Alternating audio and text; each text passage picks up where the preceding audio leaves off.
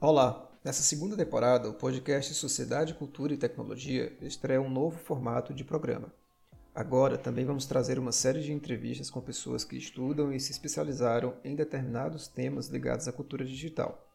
Num formato de bate-papo, vamos debater e aprofundar algumas questões sobre os assuntos que iremos abordar ao longo do ano de 2021, como as relações entre jornalismo e design, videogame, tecnologias vestíveis, redes sociais, cidades inteligentes, plataformas online, arte e tecnologia, dentre outros, sempre com uma abordagem baseada numa perspectiva sociotécnica e tomando a tecnologia e a cultura digitais como plano de fundo de nossas conversas.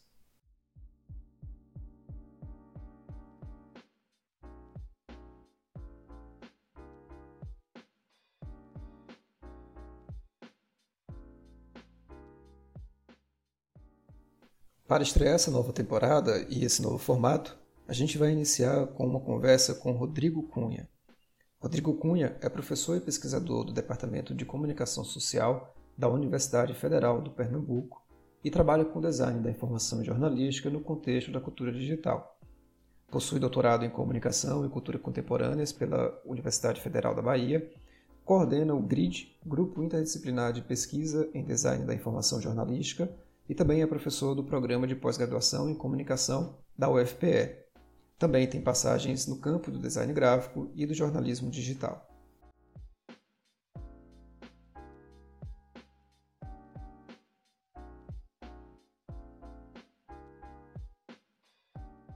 Bom, é, Rodrigo, é, obrigado pela participação. Bem-vindo aqui ao podcast Sociedade, Cultura e Tecnologia. É um prazer para a gente ter aqui você falando conosco, falando um pouco sobre seu trabalho, sua pesquisa, tudo. E vamos começar, então, compreendendo um pouquinho quem é você, né? Quem é o Rodrigo Cunha. Ah, obrigado, Paulo, pelo convite e pela oportunidade de estar conversando com todos vocês que estão ouvindo o podcast. É, como o Paulo havia dito, meu nome é Rodrigo Cunha. Eu sou atualmente professor adjunto do Departamento de Comunicação Social da Universidade Federal de Pernambuco. Eu entrei em 2015 na UFPE e desde então eu estou trabalhando dentro da área de design da informação jornalística na cultura digital, né, que era um dos temas do concurso, né, do qual eu fiz. E aí, por conta disso, eu acabei focando também nessa área, né, que, eu, que era uma área que também que eu já pesquisava há algum tempo, desde a minha época do mestrado.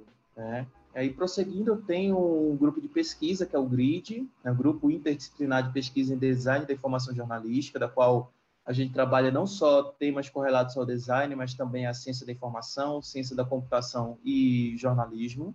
Né? É, também sou membro do, sou professor permanente do programa de pós-graduação em comunicação da UFPE, o PPG-Com, e a minha formação é em jornalismo, né? Sou formado em comunicação social com habilitação em jornalismo por uma faculdade em, Macapá, que é a cidade onde eu nasci, morei, me criei. Né? Hoje nem existe mais a faculdade, que é a Faculdade Seama, que hoje virou Estácio. Depois eu fiz uma pós-graduação em design gráfico na Faculdade 7 de Setembro, em Fortaleza, que hoje é a Unicet.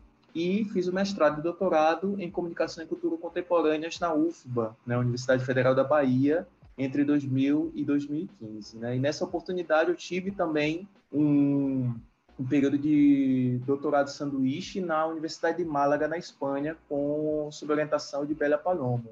E participei do, como pesquisador do grupo de pesquisa em jornalismo online, que é o GEJOL, que existe até hoje, e é um dos grupos pioneiros em pesquisa sobre jornalismo digital aqui no Brasil. Né? Bem, acho que basicamente é, é isso. Maravilha, Rodrigo. Vamos começar então falando aqui sobre essa coisa né, do jornalismo digital. O que, que é isso, jornalismo digital? O que, que essa área estuda? O que, que isso tem a ver, de repente, com os campos de comunicação e design em geral? Né? O que, que a gente consegue trazer aqui como uma reflexão? É, o jornalismo digital ele acaba florescendo a partir da chegada da internet comercial, né? Apesar de a gente ver ainda estudos iniciais sobre cibercultura, sobre ciberespaço, que vão é, nessa virada dos anos 80 para os anos 90, né, com a informatização das redações também, dentro do tanto no Brasil quanto no mundo, mas a pesquisa de fato sobre o jornalismo digital ela vai começar a partir de 95. É, como eu falei, o, o, grupo da qual eu fiz parte, né, e faço parte também ainda, faço algumas colaborações, que é o GEJOL, é, ele foi um dos pioneiros do Brasil a pesquisar sobre isso, né? E até então, o termo mais em voga é jornalismo online, né?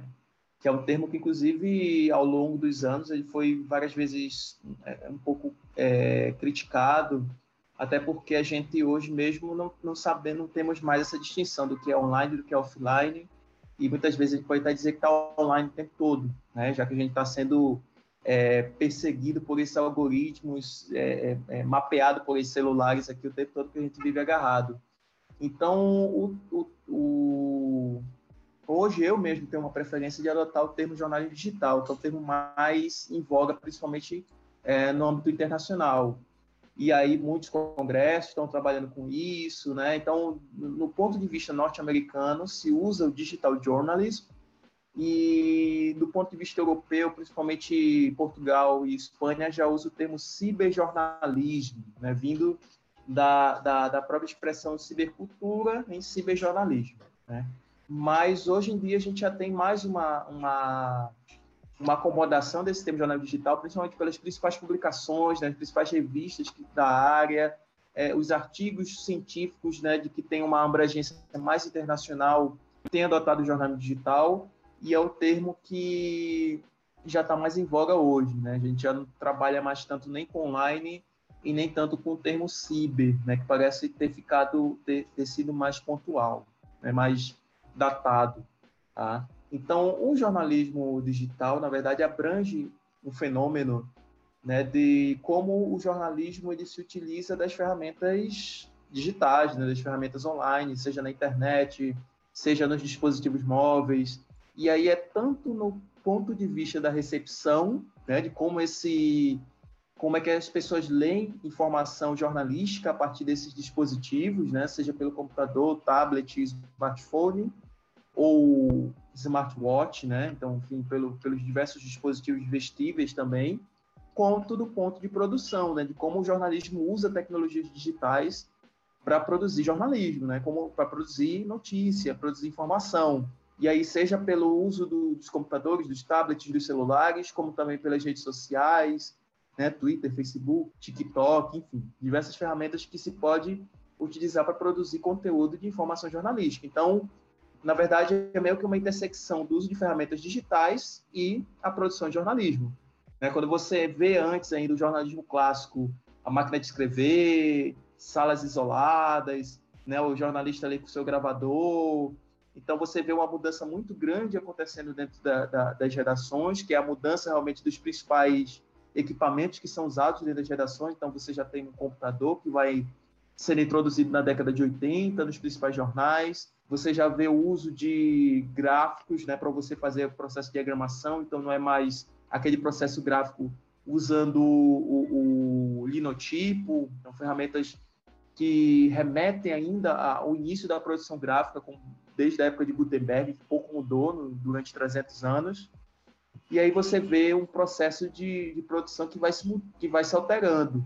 E a outra coisa, que é voltando ao ponto de vista da recepção, é a parte do consumo de notícias, né? Você tem pessoas consumindo informação pelo podcast, você tem pessoas consumindo informação por aplicativos, né? Pessoas consumindo informação pelo site, pelo, pelas redes sociais, Twitter, pelo Facebook, pelo WhatsApp, pelo Instagram. Então, são todos esses fenômenos né, que, que acabam abarcando tanto os fenômenos de jornalismo como também da, do ponto de vista da, da, das, das, tecnologias digitais de informação né, e, e, comunicação que vai perpassando os estudos do jornalismo digital. Você acha, então, que uma das características nesse momento é ter a integração entre várias plataformas, é, perfis de redes sociais e tecnologias diversas? Seria isso? Exatamente, Paulo. É, tanto que você vê mudanças, se a gente for falar um exemplo é, mais concreto, que acontece dentro das redações. Se antes você vê veículos que são muito separados, por exemplo, vou citar um exemplo de um, de um grupo de comunicação como o Globo, né, um grande grupo de comunicação, que você tem tanto é, emissoras de televisão, de rádio, jornais impressos, né, portais de internet, e aí você perde, na verdade, essa divisão, né? A coisa meio que você perde, você trans, é, há o transbordamento, né? Você perde essas fronteiras. E aí quando você vê a coisa mais unificada, né? As próprias redações elas vão se alterando. Então, em vez de você ter salas separadas para vários vários veículos, né? Você vê todo mundo trabalhando no mesmo espaço físico. Então, os espaços físicos das redações elas se alteraram para você ver todos os, os tipos de linguagem trabalhando ali de forma unificada, né? trabalhando de uma forma colaborativa. É uma coisa que eu digo assim clássica até na própria formação do jornalismo, é, nas faculdades, né, quando você fazia o curso de jornalismo, você tinha uma disciplina chamada comunicação comparada, né? Creio que também há em rádio, TV publicidade essa disciplina.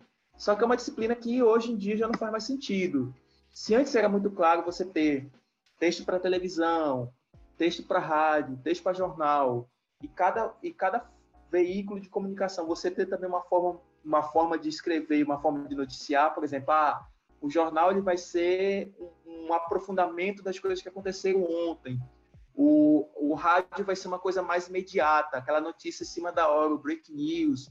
A televisão já vai ser também o mesmo break news, só que mais trabalhado, com mais tempo de edição, porque precisa de imagem. Então, se antes era tudo muito claro, tudo muito bem definido, hoje a gente já vê uma, é, eu queria até usar um termo que eu tinha, eu tinha lido, mas é meio que um transbordamento. É uma coisa que você perde muitas fronteiras entre cada uma dessas linguagens e meio que tudo se funde, né? Então, ao mesmo tempo que você tem um jornalista que trabalha com televisão, podendo fazer um podcast, ou ao mesmo tempo você vê uma pessoa que trabalha com rádio, está com uma conta no Twitter, né, e, e escrevendo texto para o Twitter, então você já vê uma quebra dessas fronteiras todas. Então, tá todo mundo ali junto, né? Tanto fisicamente como tentando entender todas essas linguagens ao mesmo tempo, que é uma coisa que se discutiu muito do jornalista multitarefa, né? Hoje a gente já não entende muito tanto essa coisa do jornalista multitarefa, né?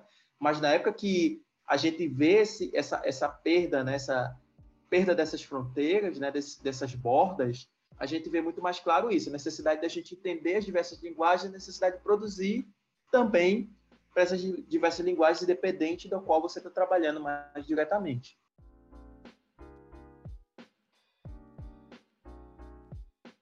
Em termos de linguagem, né? É, falando bem especificamente sobre linguagem, quais são os exemplos que você de repente traz junto com seus alunos como exemplos de qualidade que né, é, o universo ou a tecnologia digital trouxeram como, como, como exemplos mais específicos. Assim, bom, nós queremos esses, nós, nós, nós, queremos fazer alguma coisa similar a isso aqui. Tem algum exemplo que você consegue dar?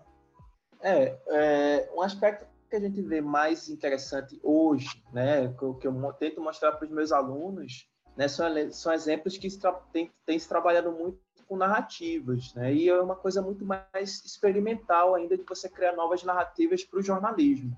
Então, em vez de você criar um texto maçante, né, de vários parágrafos de texto, né, de tanta escrita, escrita, escrita, que é uma coisa que prevaleceu por muitos anos dentro da formação de jornalismo, hoje a gente tem mais, muito a importância do aspecto visual também para você. E aí, que formas são essas visuais de você contar histórias? Hoje você vê, por exemplo, o New York Times criando vídeos em 360. Ao mesmo tempo, você tem é, a legenda ali do que está se contando, né? E ao mesmo tempo é um vídeo, né? Um, uma reportagem feita em vídeo, mas meio que você insere o espectador nesse nesse processo de narrativa e que é como se você estivesse dentro da história. Se você usasse os óculos, né? seja o óculos Rift, ou mesmo você colocar com o celular alguma coisa mais mais artesanal, vamos dizer, o próprio cardboard né, do Google é uma coisa muito meio artesanal, você pode se sentir inserido dentro dessa história. Então, a partir da realidade virtual, você entra né, junto com o narrador. Uma outra coisa, por exemplo, é que eu vi, por exemplo, que eu vi muito no Washington Post é você, por exemplo, usar desenhos para você contar a história, tal qual o cartoon, uma história em quadrinhos que você coloca diálogos, como uma coisa que eu vi que é eu lembro que essa reportagem é uma mãe e uma filha dentro de um carro e aí você tem um desenho e você vai fazendo scroll e a história vai avançando. E é meio que um diálogo entre mãe e filha, falando sobre alguns aspectos importantes do que está acontecendo no mundo, como, por exemplo, você tem inflação, muitas vezes você tem uma guerra acontecendo lá pelos Estados Unidos, ou então você tem, muitas vezes, é, uma questão de uma epidemia. e aí vira um diálogo como se fosse um diálogo do dia a dia e que ao mesmo tempo você tem uma, uma historinha que é linkada com notícias que foram feitas pelo jornal. E aí você fazendo scroll, essa história vai sendo contada com muito mais ilustração do que propriamente texto. Né? É, outros exemplos que eu vejo, por exemplo, eu vi o, o, Financial Times fez uma espécie de jogo, né, da qual a gente tem a gente tem chamado de news game, né, ou game de notícias, né? Eles fizeram uma espécie de Uber game, né, um jogo do Uber. Que aí como é que funciona? Você entra no jogo e aí nesse jogo, por exemplo, você escolhe tanto o modo hard como o modo easy. E aí você escolhendo seja pelo modo fácil ou pelo modo difícil, você tem você aprende aspectos sobre economia. E aí você tem aspectos que vão vão desde a escolha do veículo que você tá você vai rodar com Uber, e aí isso depende muito do consumo da gasolina, e aí isso vai interferir muito com o preço da gasolina, e aí muito pela o, o quanto você gasta, por exemplo, por dia, né, de suas necessidades pessoais, da alimentação, é, lazer, é, questão de necessidade pessoal. E aí, a partir dessas, dessas, é, dessas conexões, né, seja da coisa que você gasta e o que você precisa ganhar, e aí você vai fazer esse jogo. Então, depender muito, por exemplo, a, a, cidade que é escolhida pelo Financial Times para você rodar de Uber é São Francisco. E aí ele vai mostrando, você aceita essa viagem? Olha, essa viagem é muito longe, você vai gastar muito combustível, talvez não valha a pena pelo preço do, da corrida que você vai ter. E aí você faz algumas decisões que vão interferir na, na, na, sua própria economia diária. E, ao mesmo tempo, isso é conectado com notícias que o Financial Times colocou. Então, é meio uma forma de você explicar um assunto maçante, que é o um assunto de economia, que é um assunto que nem todos se interessam, nem todos dominam, mas que faz parte do nosso dia a dia. Né? O que eu gasto, o que eu preciso ganhar, é, o, a, a, o equilíbrio das contas de casa com uma coisa, uma coisa muito lúdica, né? Então, são formas de narrativa que eu mostro para os alunos que existem muitas e muitas maneiras de você contar, né? Uma, uma história, uma notícia, e que não necessariamente é um texto tradicional. Então, ao invés de você ter muito essa coisa do escrever, escrever, escrever, escrever, e jornalista parece que só sabe escrever, só gosta de escrever, não tem nada a ver com com foto, com design, como se isso não é, é ilustração é uma informação que você está dando para o leitor, escolha de uma cor também é uma informação. Então, é, tudo isso vai interferir também na forma como você vai apresentar essa notícia, essa informação para o leitor. Né? E hoje em dia, o aspecto visual tem ganhado cada vez mais é, é, protagonismo, principalmente na, se a gente for pensar na esfera internacional, né? nos veículos mais internacionais, mais de referência que a gente tem no mundo e que servem para a gente copiar e pensar mais nessas narrativas também por aqui. Massa, essa ideia do News Game é muito interessante, pelo, não apenas por ser um jogo, mas poderia ser qualquer outra coisa, poderia ser uma narrativa interativa, simplesmente, não precisa ser né, um, exatamente um jogo. Mas independente do que seja, talvez entre, em entre aqui na, na questão, né, um aspecto de desenvolvimento, né? Daí eu te pergunto duas coisas. Primeiro, se, se, você sabe qual é, qual a tecnologia de desenvolvimento desses news game, nesse caso, por exemplo, do, do Financial Times, que você citou, e quais seriam, portanto, as habilidades ligadas às tecnologias digitais, né? especificamente às tecnologias digitais, porque você tem várias habilidades, né? A habilidade de contar história, de escrever, de fazer seleções e enquadramentos dentro, desse, dentro dessa narrativa, né? É, mas quais seriam as habilidades relacionadas a tecnologias digitais para conseguir é, criar algo dessa natureza, né? Uma, uma aplicação, uma, uma narrativa, um jogo dessa natureza. É, veja só, boa pergunta, Paulo. É, por conta dessa criação, né, desse, dessa experimentação de novas narrativas que eu falei agora na, na ainda há pouco, é, a gente vê, claro, novas habilidades surgindo dentro do, dentro do jornalismo. Então, grandes redações que a gente tem como referência, né, o New York Times, que eu cito bastante, Washington Post, The Guardian, tem exigido cada vez mais profissionais de outras áreas, não só o jornalista. Né? Então, você tem não só a contratação do designer e do programador, então você vê profissionais de outras de áreas totalmente diversas que você nem imagina que poderia ter trabalhado numa redação. Então você tem um cartógrafo, você tem sociólogo, você tem gente formada em letras, você tem gente formada em economia, você tem gente formada em, em arquitetura.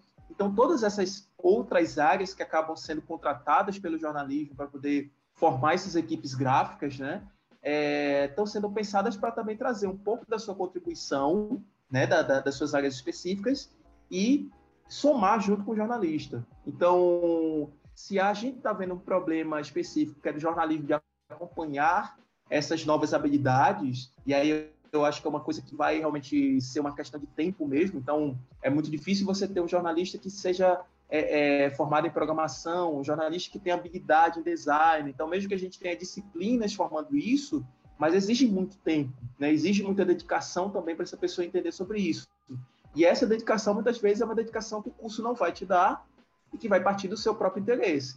Né? Se você vê jornalistas que tenham é, conhecimento de programação, e vou citar um exemplo que é o Rodrigo Menegatti, que foi do Estadão, hoje ele está trabalhando mais como freelancer, ele produziu um material que hoje é referência né, dos, dos exemplos é, é, grandes, que é o no Epicentro, né, sobre, o, sobre a epidemia do coronavírus, que é como você pensar, como o, se você imaginar os mortos do coronavírus se eles fossem seus vizinhos. Então, é um mapa né, que ele usa a geolocalização do seu computador, do seu celular, e aí ele vai apontar, na verdade, a quantidade de mortes naquele momento e vai dizer, e se eles fossem seus vizinhos? Aí ele vai abrir o mapa né, do local que você vai ter e você tem essa dimensão para criar, na verdade, uma espécie de impacto maior. Então, você vai ter um impacto maior, vamos dizer, de proximidade, né? Aquilo ali lhe dá uma, um, um, senso assim de é, eu esqueço agora a palavra, mas dá uma coisa mais afetiva, mais próxima relação a isso. Então, por conta dessa, dessa é, disso, né, você tem que ter conhecimentos técnicos de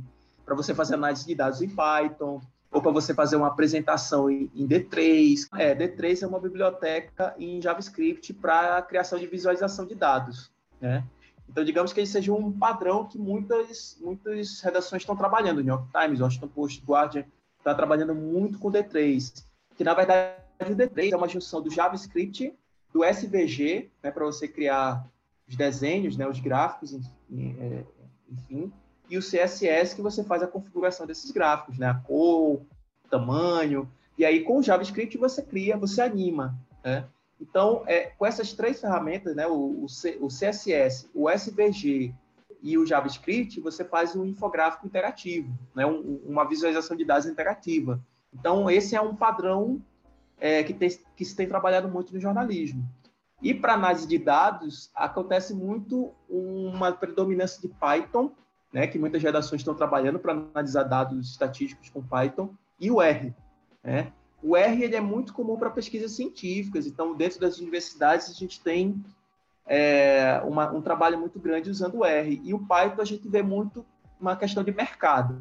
Né? Então, as empresas gostam muito de usar o Python né, para analisar dados e tudo, e já o, as universidades e os centros de pesquisa utilizam muito R mas os dois são, são open source, né? Os dois são ferramentas muito boas para trabalhar com ciência de dados. É, e aí cada um se identifica com uma coisa. Tem gente que usa, acha o R muito difícil, acha o Python mais palatável para se trabalhar, mas aí vai muito do, do gosto de cada um para você criar, para você fazer trabalhar análise de dados. Já no, no aspecto do front-end, né, da, da, da visualização, é, muita gente tem trabalhado realmente com o D3 para fazer esses JavaScripts, né?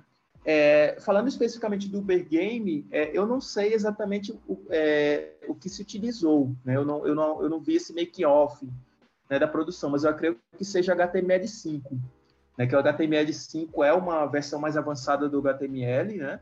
É meio que substitui o Flash, que a gente vê muitas, via muitas animações em Flash nos anos 90, até o início dos anos 2000, a gente tinha muito com uma linguagem predominante para você criar coisas animadas. E hoje a gente já tem voga já o HTML5, desde quando a Apple também deixou de, de, colo de colocar celulares que, que leem Flash e, e favorecer o HTML5, a gente vê esse, esse favorecimento, essa padronização de linguagens é, trabalhando mais com HTML5. É, são coisas assim que a gente vê muito nessa em cursos que são que tem essa pegada mais interdisciplinar e menos é, aquele, é, vamos assim dizer, vou chamar de castas, né? Que você tem esses cursos mais fechados. Então, se quando a gente fala mais da formação em jornalismo, né? Eu vou falar, inclusive, como, pela minha experiência como coordenador de curso, né, como eu fui coordenador do curso de jornalismo aqui da UFPE, é, é muito difícil você ver ainda esse conteúdo sendo passado, é me, a menos que basicamente. Eu já tentei passar assim, diversas vezes, né? Os alunos eles têm um pouco de dificuldade para encarar né, esse tipo de coisa, né, esse tipo de linguagem, mas depois eles acabam pegando, eles acabam aprendendo. Eu acho que o que falta mesmo é a gente ter cada vez mais esse, esse propósito né? A gente vê que são dificuldades iniciais, mas eu vejo que são necessidades hoje que está se exigindo. Então, a gente, é, eu tenho um slide, inclusive, que eu, que eu passo nas aulas, que é, é eu coloco vários anúncios de emprego, né, de jornalismo, tanto no Brasil quanto no, no, fora, né? Washington Post contratando, New York Times contratando, Estadão, Folha, e aí toda vez falo nessa coisa do jornalista programador, né, é, jornalista visual, é, sempre uso esses termos, né? Ah, você é um jornalista, gosta de brincar com códigos, venha, venha trabalhar com a gente. Então, é, cada vez mais ver essa coisa do Estadão, da Folha, do New York Times, do Washington Post, vendo esse profissional muito mais multidisciplinar. É um profissional que saiba as regras do jornalismo, né? Que saiba contar histórias de uma forma boa, né? De uma forma eficaz, né? Para o leitor, mas também que ele tenha esse interesse por coisas como programação, que tem interesse por código, que tem interesse por desenho, né, por ilustração. Então, está se trabalhando muito mais com esse aspecto de um profissional cada vez mais interdisciplinar nesse sentido. Então, o jornalista que saiba, que tem interesse, ao menos tem um conhecimento básico, seja de Python, seja de HTML, seja de um SVG, de um CSS, ele já sai na frente nesse, nesse mercado. Então, é um profissional que está sendo cada vez mais valorizado. E aí, como eu disse, nas grandes redações, né, eu vou falar o exemplo do New York Times, que é o departamento gráfico do New York Times, são mais de 40 pessoas, né? É uma coisa que a gente não vê no Brasil nunca, né? Você vê uma redação de 40 pessoas, sei lá, o Estadão, a Folha, no todo, né? Mas você vê um departamento gráfico de 40 pessoas só trabalhando com visualização de dados, análise de dados, né, é, infografia, é muita coisa. É, é, você vê que o mundo está olhando muito para isso, né? Você vê que o Washington Post, por exemplo, tem 30 pessoas trabalhando só nisso. E aí você tem o jornalista ali no meio, que eles chamam de repórter gráfico, né? o graphic reporter, né? o graphic journalist, é a pessoa que vai trabalhar junto com esses carinhas, né? que vai trabalhar junto com o cartógrafo, junto com o economista, junto com o programador, junto com o designer, junto com o editor de vídeo, né? o, o, o que vai trabalhar com o CAD né? para fazer coisas em 3D. Então, ele, tem, ele precisa ter esse conhecimento, mesmo que seja básico, para poder saber conversar com esses profissionais. Porque também é um grande problema que se via nas redações era o jornalista faz, escreve texto e ele fica só ali naquilo. O fotógrafo tira fotos e fica só naquilo.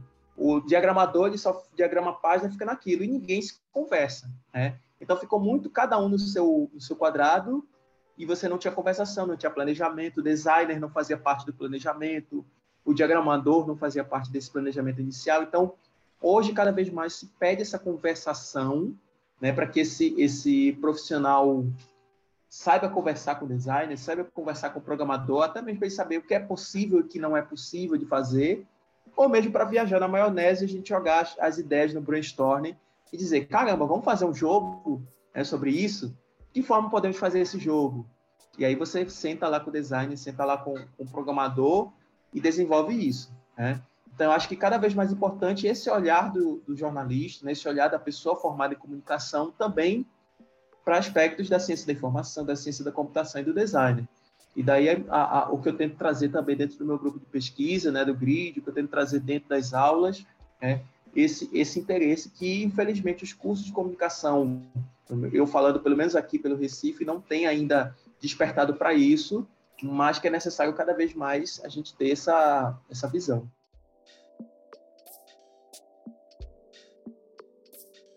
Mas aí você falou uma coisa importante aqui, né? que além desse aspecto de programação, desenvolvimento, existem outros aspectos de design. Né? Onde entra o design, o campo de design aí nesse diálogo, né? É, e é, quais são os papéis né, que se pode efetivamente ter dentro de, é, dentro de um veículo jornalístico ou dentro de, de, meios de comunicação que lidem de alguma maneira ou de outra com essas linguagens que você está falando? É, Antes disso, né, eu queria até trazer um pouco mais de como é que o design foi entrando é, pouco a pouco dentro do, da comunicação, né? e eu especificamente falando mesmo do meu, é, vamos dizer, meu quadrado que é o jornalismo, né? É, antigamente você tinha, como eu disse, assim, uma separação muito grande entre jornalistas né, e designers. Né? Então, muitas vezes você tinha o, o pessoal do jornalismo que ficava no andar de cima, o andar térreo, e você tinha o pessoal da composição que ficava ali no subsolo. Então, é meio que pensar, se você já assistiu aquela série chamada IT Crowd, né, do, a série britânica, que você vê um prédio e, e, e, tem um pessoal da tecnologia da informação que trabalha no sub, do sub, do subsolo do prédio, é tipo isso. E eram duas áreas que não se conversavam. Então, o jornalista escrevia e o compositor, né, o nome antigo que eu vou dizer assim, de diagramador, que se virava para encaixar naquela página. Então, por isso que, pela essa falta de conversação e a falta de planejamento, você tinha um texto jornalístico que você tinha que encaixar dentro de uma página, e aí muitas vezes era isso. A notícia começava na página inicial, continuava na página 22, depois continuava na página 13, que eu estava fechando depois, e terminava na página 40.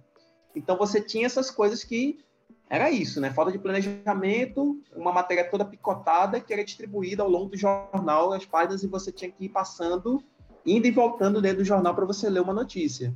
Depois, né, com, com, a década de 70, vai surgir a folha de lauda, né, que é uma coisa que você já tem um cálculo pelo que o jornalista ia digitando no, no, na sua máquina de escrever, né, ia datilografando, misturei os termos aqui.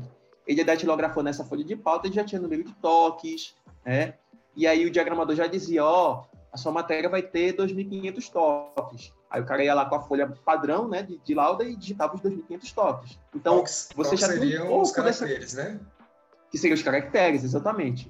E aí você tinha essa noção um pouco de planejamento. Em vez de entregar uma matéria muito grande para o espaço que eu tinha guardado, é, eu já tinha essa, essa noção um pouco mais de espaço. Isso aos anos 70.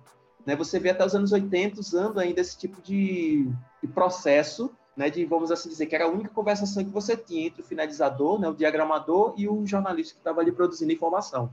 É, com a informatização das redações, ou seja, com a chegada dos computadores é, dentro das gerações, e principalmente estou falando de Macs, né, que é o, digamos assim, o primeiro computador pessoal que a gente vê com essa tendência mais, com o aspecto mais gráfico, né, da, da coisa, e aí você vê algumas gerações adquirindo Macs para dentro das gerações, você já tem esse aspecto importante que é o surgimento do, do desktop publishing. Você produzir publicação por meio do, do, do, de dispositivos informáticos, né? o computador, a impressora, o scanner. Então, você já pode digitalizar um documento para dentro do seu computador, você pode imprimir uma coisa que está ali no seu computador numa impressora, eu vou assim dizer, impressora matricial, né? das mais antigas, assim, que vai ver nesse, nesse tipo de DTP.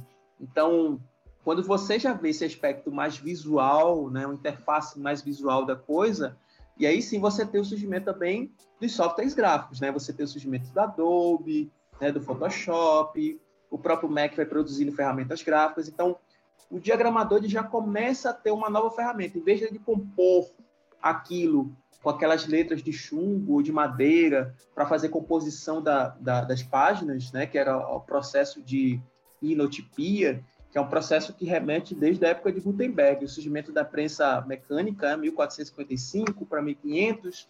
Então, foi uma, um processo que não mudou por durante 300 anos, né? tornou-se intacto. Se imprimia jornal da mesma forma que se imprimia livro, pressionando placas de metal em cima de uma folha de papel. Né? Você entintava essas placas né, com tinta e pressionava tal qual o carimbo. E aí, isso era a forma de você imprimir é, grandes tiragens.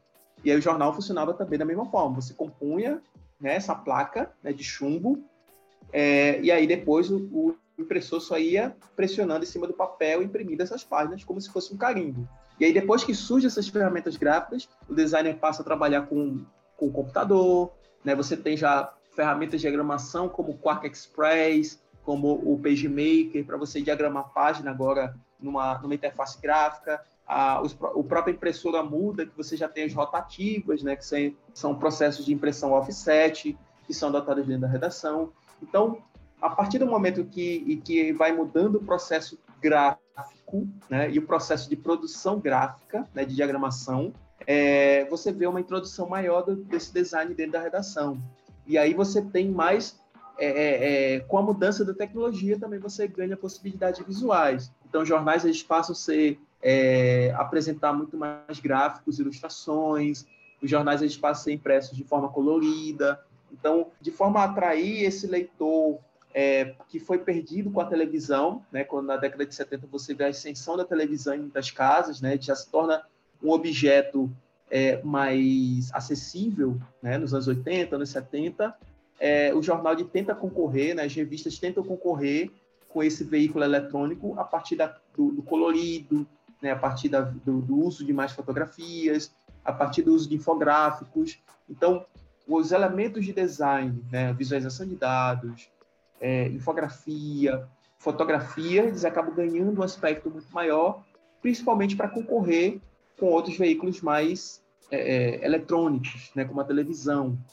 E aí, é, o exemplo grande que você vê de transformação visual né, do produto jornal com o USA Today, né, um jornal que existe até hoje né, nos Estados Unidos, que ele começa a, a ter um departamento gráfico para produzir infografias, mesmo que eram uns infográficos bem pequenos, mas você tinha uma produção maior de infografia, você tinha a possibilidade de você imprimir cores, e aí a capa era impressa em cores para você chamar mais atenção dentro de uma banca de revistas, né? uma banca de jornais, você atraía mais atenção do leitor, aquilo ali soltava os olhos, aquele colorido, então você já tem esse, esse trabalho de design, a importância do design ele vai ganhando cada vez mais é, adesão a partir desse período.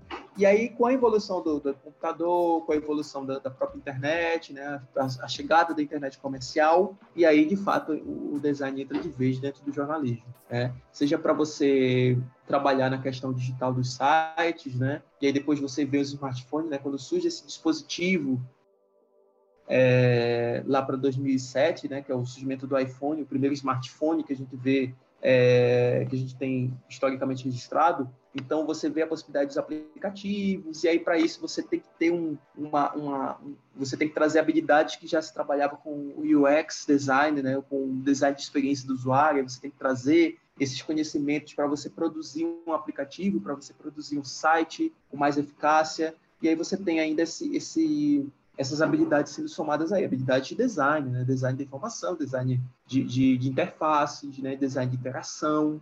É, mesmo que a gente veja ainda hoje o jornalismo muito resistente a isso, é cada vez mais necessário você ter essa importância. Hoje ainda você vê sites horríveis, né? horríveis, mal feitos, mal produzidos. Né? Aqui no Brasil você vê exemplos que são lastimáveis, até aqui no Recife mesmo você vê exemplos lastimáveis de, de sites, de aplicativos, mas é, cada vez mais você vê a importância realmente do papel do design dentro desse processo de produção jornalística. Então, é algo que já não dá mais para desvencilhar hoje.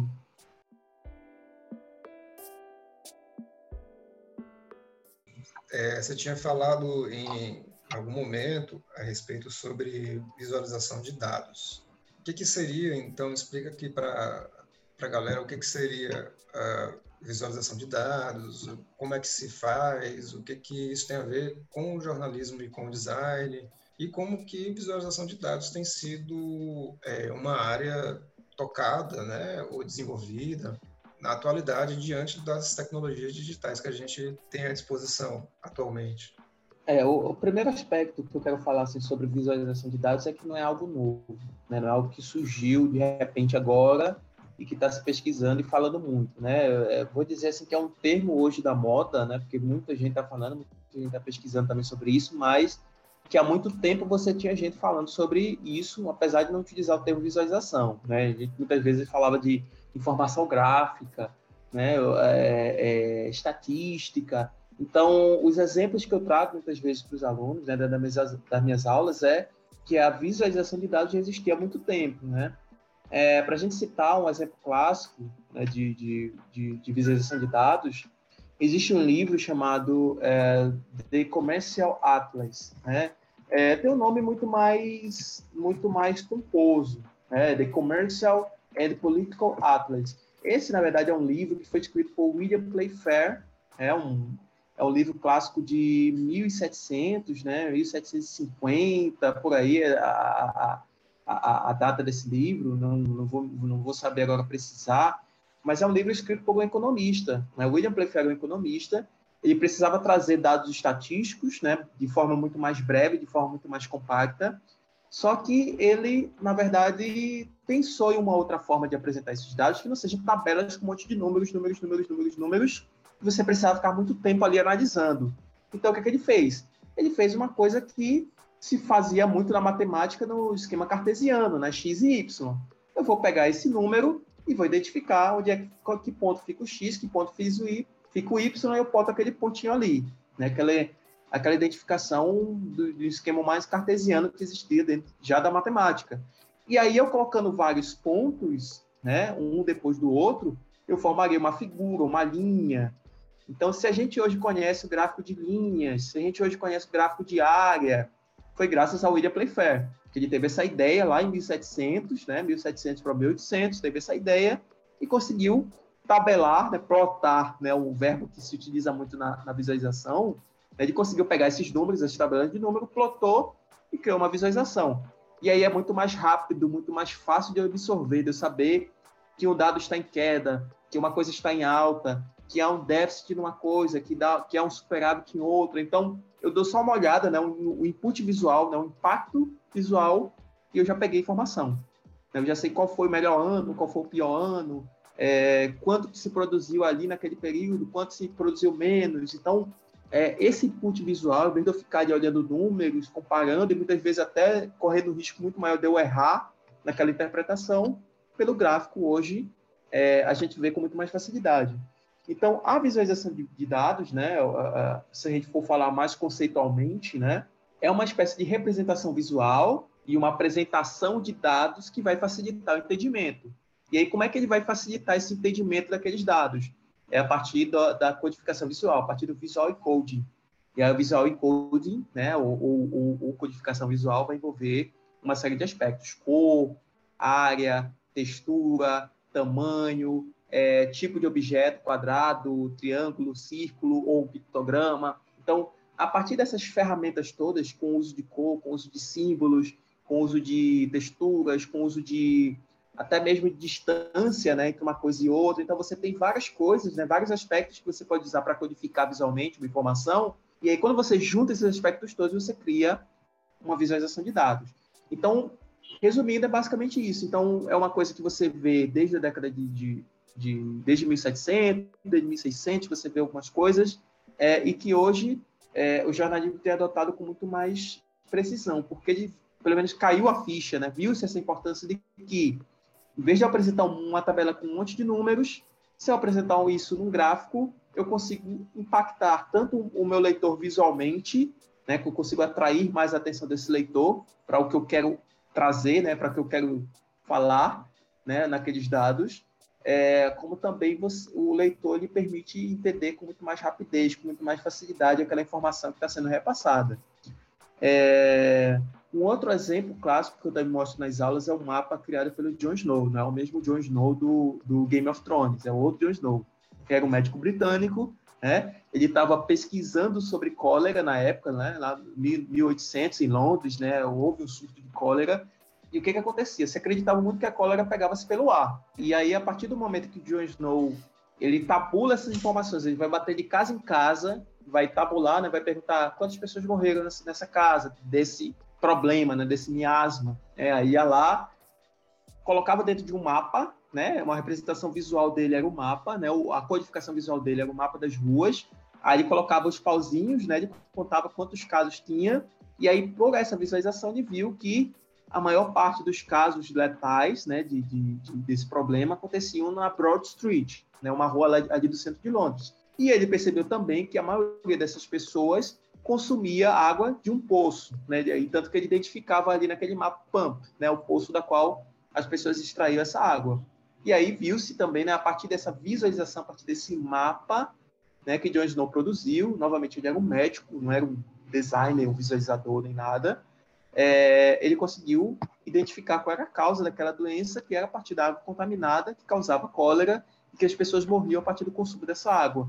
Então, essa questão de você criar essa visualização mudou todo o conceito, né? avançou-se nesse processo de descoberta científica, médica, científica, né, sobre um, um problema real. Né? Então, eu acho que muitas vezes o, o que a gente fala, né, que a estatística é uma coisa muito distante da gente, né, uma coisa de outro planeta, uma coisa que não, não, não é necessário saber, que para mim é, é, muito, muito difícil de entender, mas estatística é muito da vida real, é muitas coisas do dia a dia, muitas coisas que a gente vê, os problemas que a gente vê no dia a dia, o preço das frutas, né, o consumo da gasolina, é, são coisas que impactam na nossa vida, né, que parece que é um bicho de sete cabeças, mas a gente lida com isso todos os dias, quando a gente fala de porcentagem, quando a gente fala de cresce, é, é, de aumento né, do, do, do, valor das coisas, quando a gente fala de perda salarial, quando a gente fala de, de uma série de aspectos, você está trabalhando também com estatística.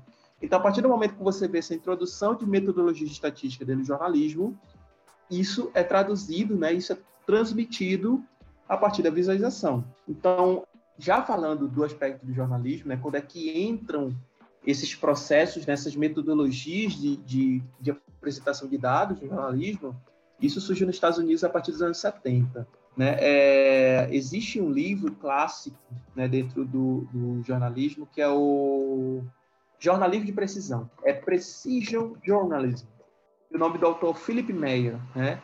Esse livro, Precision Journalism, ele acaba se tornando dentro do clássico dos cursos de comunicação porque ele vai estabelecer, na verdade, metodologias das ciências sociais técnicas usadas pela pesquisa em ciências sociais dentro do jornalismo.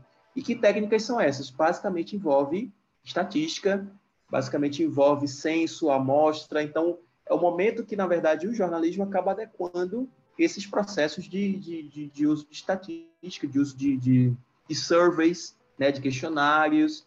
E aí, a partir da coleta desses dados, que muitas vezes são dados que são usados, por exemplo, o censo, né, saber como é que está, por exemplo, a saneamento básico em determinada cidade, saber a opinião sobre determinado candidato. Então, a partir do momento que os jornalistas é, acrescentam esses surveys, né, acrescentam esses questionários, e depois você tem que tabular, analisar esses dados, e você vai ter que usar ferramentas, metodologias estatísticas para isso, e aí você tem essa introdução de metodologias que são esses, esses, esses usos de métodos de ciências sociais dentro do jornalismo. Então, o Philip Meyer, ele acaba apresentando isso, né, a partir do livro do, do, do jornalismo de precisão, e isso depois vai se transformar nos anos 80, que se chama de CAR, né, que é chamado de Computer Assisted Reporter, né, reportagem assistida por computador, né, com a introdução dos computadores e a possibilidade desses computadores também analisar dados, né, fazer esse trabalho estatístico com os dados, e aí vai apresentar, vai facilitar muito para o jornalismo também,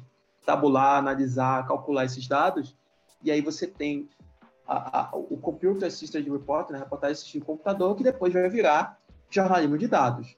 Então, o que a, que a gente chama hoje de jornalismo de dados é um desenvolvimento que a gente vê desde a década de 70, 1970, e que vai chegar aos dias de hoje, é, que é tão em voga, que é tão falado, mas é apresentando um pouco que há sempre uma história em relação a isso.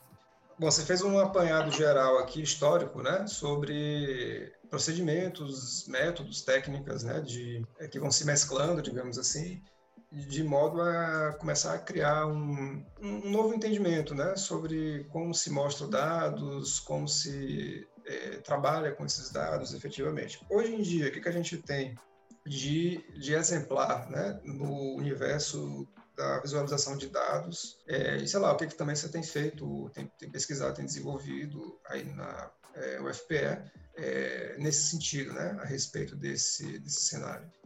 Ah, veja só, hoje é um cenário bem interessante, né? Muitos pesquisadores assim, que eu tenho visto assim, da área é, têm chamado como década de ouro da visualização dentro do jornalismo.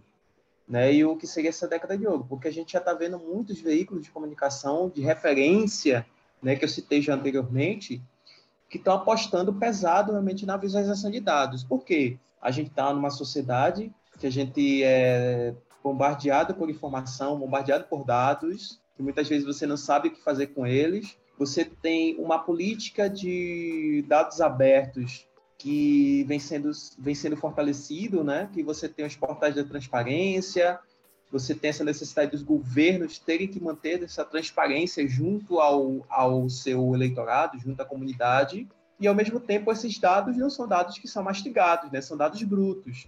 E aí você tem uma necessidade realmente de você traduzir o que isso, o que está sendo mostrado ali. Então, você vê uma profusão de tabelas com cheias de números, tá? qual William Playfair viu na década de, de, de 1700, e que depois você tem que interpretar e mostrar isso de uma forma mais palatável para esse leitor. Então, leitor é um leitor que não tem tempo e nem paciência para ter que analisar esses vários números, né, essas séries de números. Então, por uma questão realmente de, de tempo, por uma questão até mesmo de falta de conhecimento e como analisar esses dados, é muito melhor você estar tá explicando ali com a visualização. Então, os grandes jornais viram, apostaram, estão apostando nessa, nesse, nesse tipo de linguagem.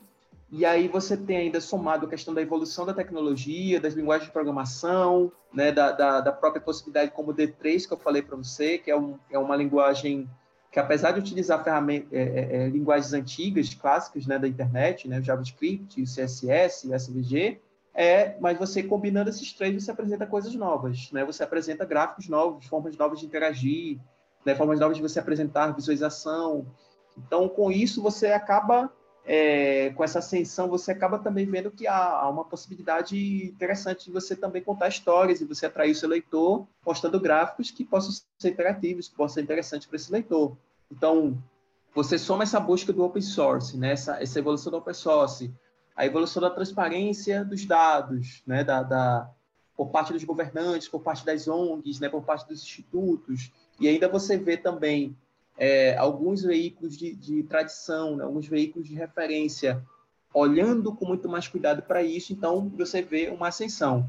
E aí, muitos pesquisadores que estão chamando isso de era de ouro, não é à toa que a gente está vendo realmente uma profusão muito grande. Você tem premiações que são voltadas somente a infografia e visualização de dados. É, você vê grandes redações apostando em equipes enormes né, de, de para trabalhar com isso. Então, você vê narrativas novas sendo surgidas, sendo criadas, experimentadas. Então, é, acho que hoje está sendo um momento muito interessante para a gente ver isso. É, então, aqui no Brasil, a gente ainda vê uma coisa ainda mais conservadora em relação a isso. Se eu vejo hoje o New York Times, o Washington Post, o Guardian, o Boston Globe trabalhando com muito mais afinco em relação a isso, o El País, é, El Mundo, é, trabalha com mais afinco a isso, é, você vê ainda a Folha, Estadão, o Globo ainda capengando. Né? Você vê essas grandes gerações, esses veículos tradicionais ainda resistentes a isso ou quando ainda tenta fazer alguma coisa, como o exemplo da Folha, que criou o Delta Folha, que seria um departamento de jornalismo de dados da Folha de São Paulo, você bota ali três pessoas, duas pessoas, tentando fazer milagres, né? Então, é, a questão da visualização de dados, a questão do jornalismo de dados, primeiro, você precisa de equipes mais robustas, né? você precisa de gente para trabalhar com isso, né? você precisa de muitas pessoas. E outra coisa, você precisa também de autonomia, é importante que você mantenha a autonomia dessa equipe em relação aos outros setores do jornalismo. Não significa que esse departamento gráfico, né, esse departamento de visualização, vá responder sempre às outras editorias de política, de cidades, não. Eles têm que ter autonomia também para criar suas próprias pautas, né, para criar suas próprias visualizações. Ele pode também atender aos outros, aos outros, às outras editorias, mas também ele pode produzir seus próprios materiais. Então, eu acho que é importante também manter isso. E é uma coisa que aqui ainda não se enxergou. Agora, onde a gente vê no Brasil esse tipo de iniciativa? É no jornalismo independente, nas agências independentes de, de, de jornalismo. Muitas vezes são agências que são voltadas a um assunto específico. Então, você tem portais é, é, que trabalham, por exemplo, sobre a questão da negritude, como o Portal Negre. Você tem portais que trabalham com a questão do, do, de gênero, como Gênero em Número, né? que trabalha principalmente sobre a questão da mulher. Você tem o Jota, que trabalha sobre questões judiciárias. Você tem a agência pública, que trabalha com dados públicos de informação fornecida pelos governos e pelas ONGs. Você tem o Congresso em Foco, que trabalha com a questão mais de política, e aí trabalha também com dados governamentais. Então, a gente tem visto no Brasil esse fenômeno de surgimento de agências independentes, o Nexo Jornal, né, o, o, o Núcleo Jornalismo, coisas que são mais regionais, né, portais regionais de informação. Aqui, aqui no Recife, especificamente, a gente tem o Marco Zero, conteúdo. Então, você tem visto esse surgimento de agências independentes é, com cinco, seis, até dez pessoas, né, que têm trabalhado muito com a questão de reportagens investigativas, né, que, tem, que precisam de tempo para serem produzidas, e na hora da apresentação análise de dados, jornalismo de dados, visualização. E aí por quê? Porque a visualização de dados pede tempo né, para produzir. Não é uma coisa fácil, rápida de produzir. Ah, vou aqui fazer essa análise de dados em um dia, já estou ali apresentando. Não, eu preciso de tempo. E aí talvez seja isso que seja a, a maior confusão que a gente vê nas grandes redações. Enquanto a Folha, Estadão, o Globo tem aquela pressa de noticiar uma coisa, né? E a gente vê redes sociais soltando informações, muitas vezes até informações que são mal apuradas, mal checadas, né? E aí você tem aí do surgimento do, das agências de fact-check, de precisa realmente ver informações. Muitas vezes você vê Folha caindo em, em, fake news, Estadão caindo em fake news, né? E você vê veículos importantes caindo por, por uma questão de pressa, por uma questão de falta de uma apuração melhor.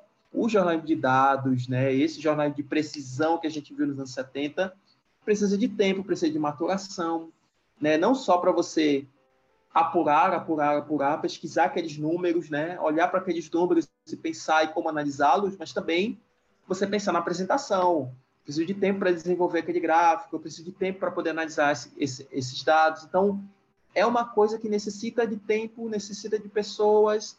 As grandes redações ainda não estão olhando para isso aqui no Brasil, mas esses pequenos veículos já veem, veem isso de uma forma muito mais diferente, porque eles precisam também é, chamar a atenção do público, chamar a atenção do leitor para aquelas coisas mais trabalhadas, mais investigadas, e aí você vê aquela coisa da grande reportagem aí.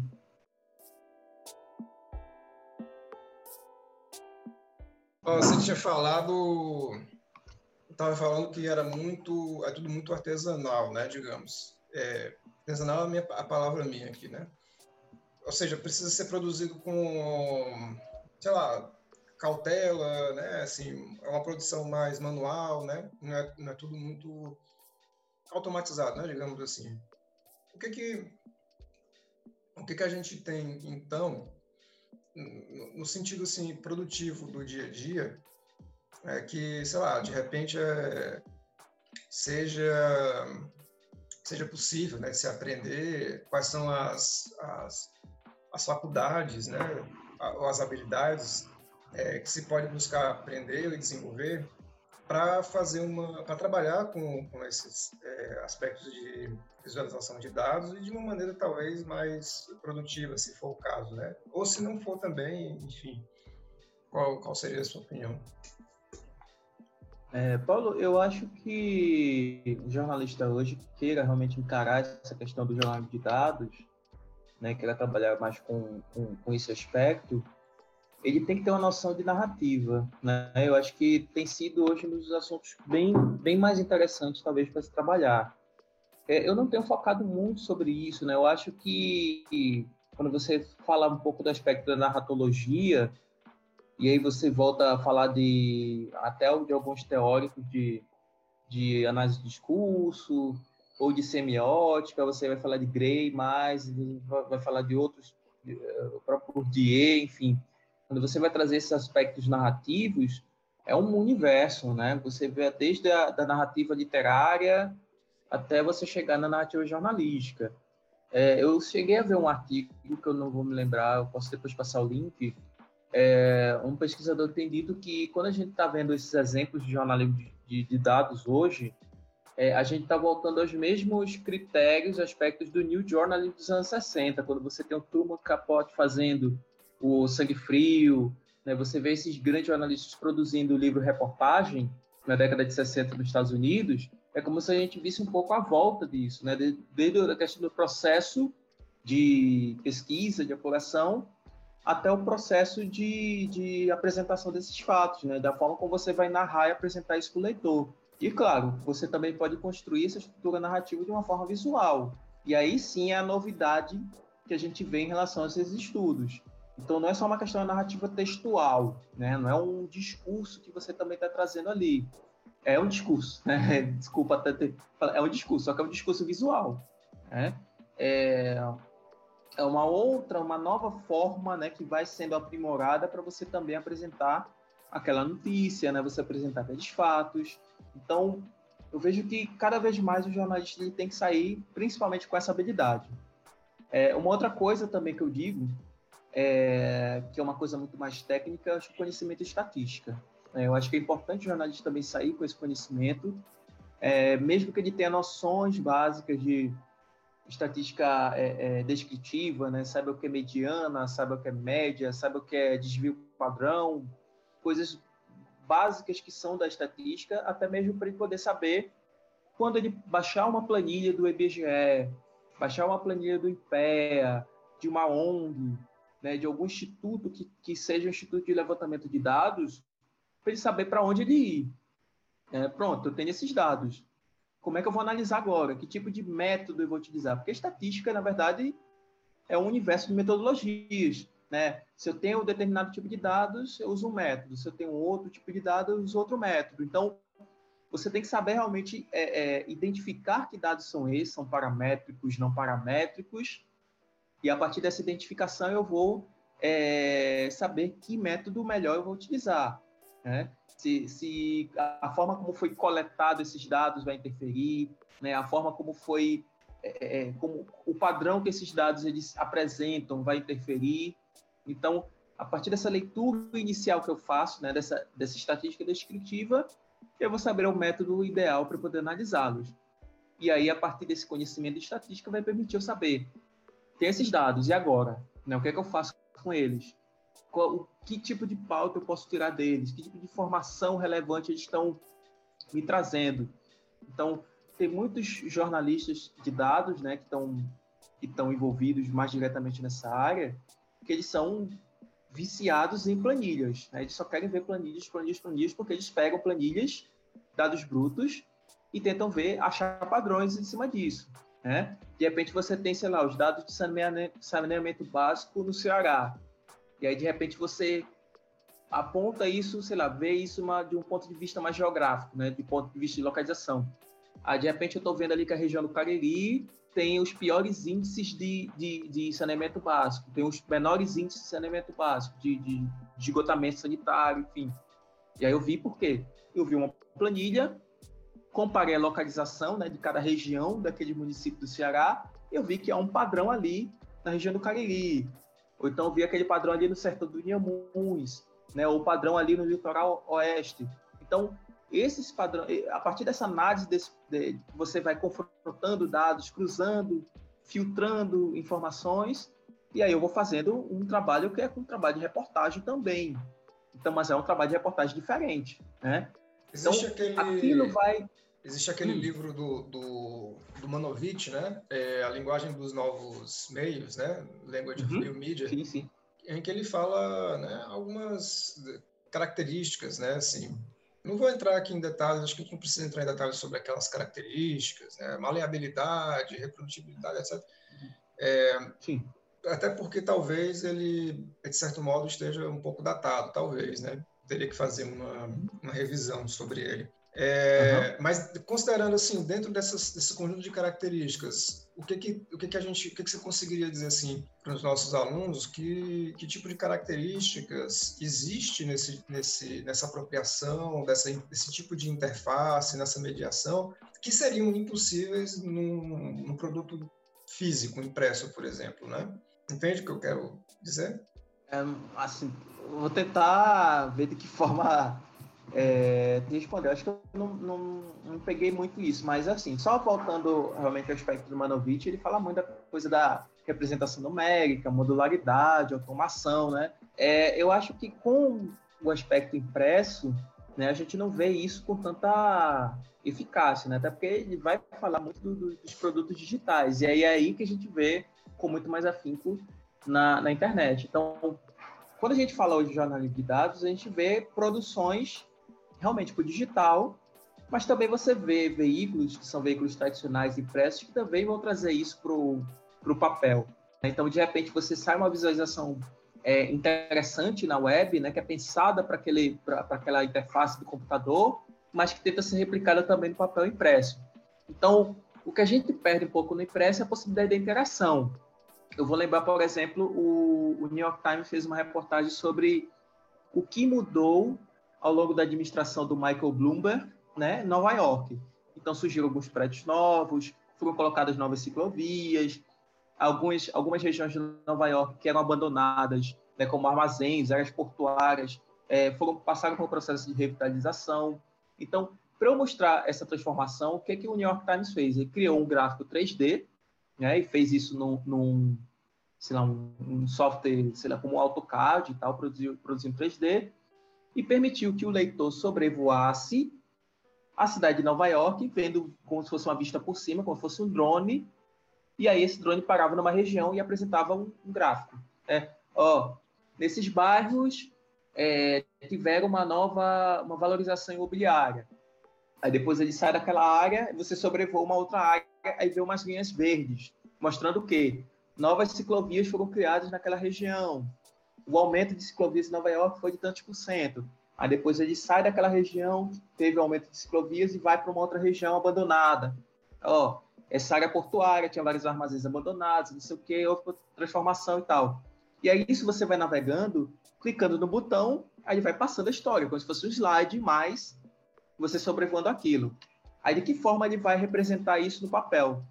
Ele pegou o mapa inteiro de Nova York em 3D, colocou numa página dupla, abriu né, esse gráfico de uma forma enorme e colocou a, a, as, as setas, né, as linhas, para cada apontando para cada uma daquelas regiões. Então, enquanto no, no computador, né, no, próprio, no próprio celular, que você tem menos espaço de tela, né, você tem uma interface menor para se trabalhar, você vê aquilo de uma forma muito mais localizada, interativa, no jornal que você abre aquele jornal standard enorme, né, grande, é como se você visse o todo, mas sem interação, sem, sem possibilidade de você estar tá conversando ali com nada, né? Ali é um gráfico estático, é um gráfico estático.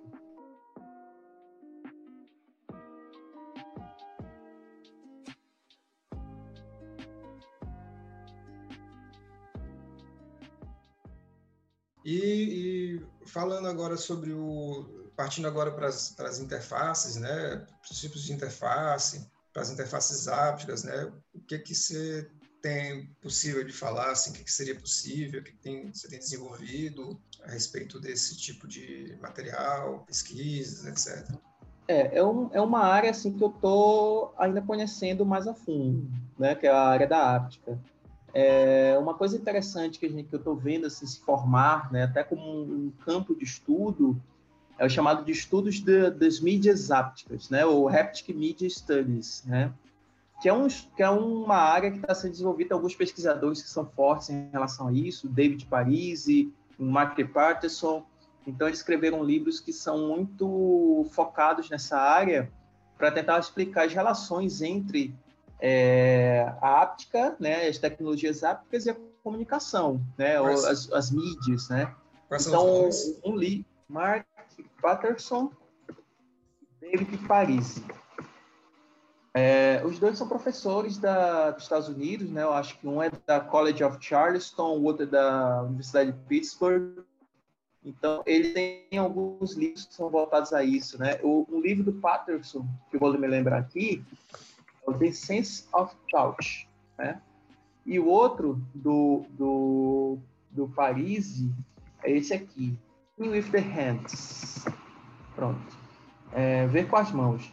E eu lembrei também de um outro livro, Archaeologies of Touch, né? Arqueologias do Toque. Tá?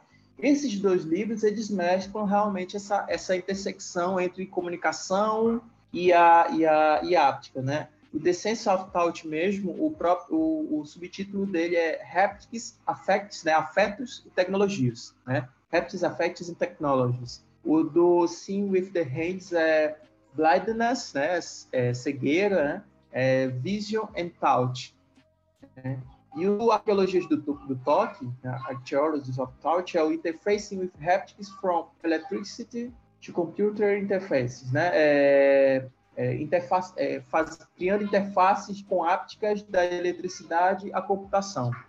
Então, são livros que tentam resgatar realmente a importância das tecnologias ápticas, né? uma evolução das tecnologias ápticas e aplicar as, as mídias. Então, é, essa, essa área, né, ela está mesclando diversas outras coisas aí envolvidas. Então, como, como a gente vê nessas novas, nesses novos campos de estudo, são, na verdade, resultados de interfaces de várias, de várias áreas de pesquisa. Então, você vê tanto estudo de eletricidade, medicina, psicofísica, cibernética, é, comunicação, design, é, cultura, né, o, aspectos culturais, né, investigações culturais, e utilizando, claro, metodologias também mistas, né, metodologias que vêm também dessas áreas de sociologia, é, psicologia, física. Então, é o momento que você vê a conversação dessas áreas, você vê também o surgimento dessas, dessas mídias.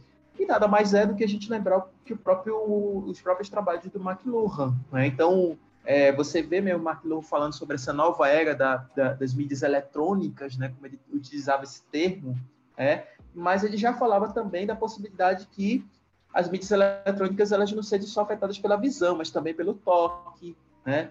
Por, sendo emulados né, de, de certa forma, criar essa sensação de toque.